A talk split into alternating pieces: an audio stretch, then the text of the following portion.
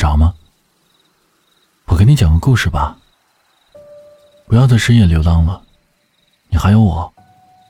我是主播先生。喜马拉雅搜索“一九六先生”，来和我聊天吧。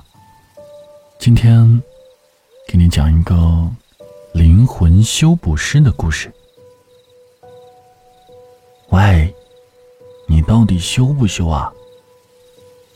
魔鬼拿着一把小锤子，轻轻的敲击着肩膀，打着哈欠，问着眼前的少年。少年哭丧着脸说：“他们说你是魔鬼啊。”他手一抬，敲了敲他的脑袋。魔鬼怎么了？你还是来找我吗？少废话，到底修不修？不修赶紧走，我还想睡觉呢。少年慢悠悠的将胸前的纽扣解开。哦，都绣成这样了。他拿起放大镜，凑上前仔细的看一看。你说，他们为什么不喜欢我呀？我明明对他们很好的。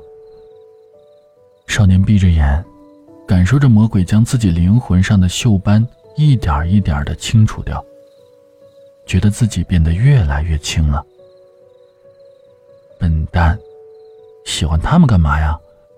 喜欢自己还不够吗？难怪你这灵魂生了这么多锈啊！一定是偷偷哭过不少吧？魔鬼一扔锤子，拍了拍手说：“好了，修好了。”少年睁开了眼，突然之间就觉得自己轻松了不少，脸上也有了愉悦的表情。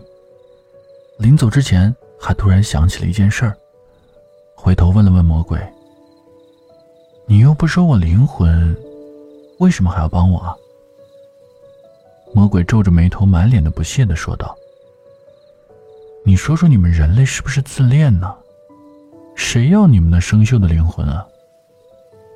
于是少年不好意思的挠了挠头，笑着走了。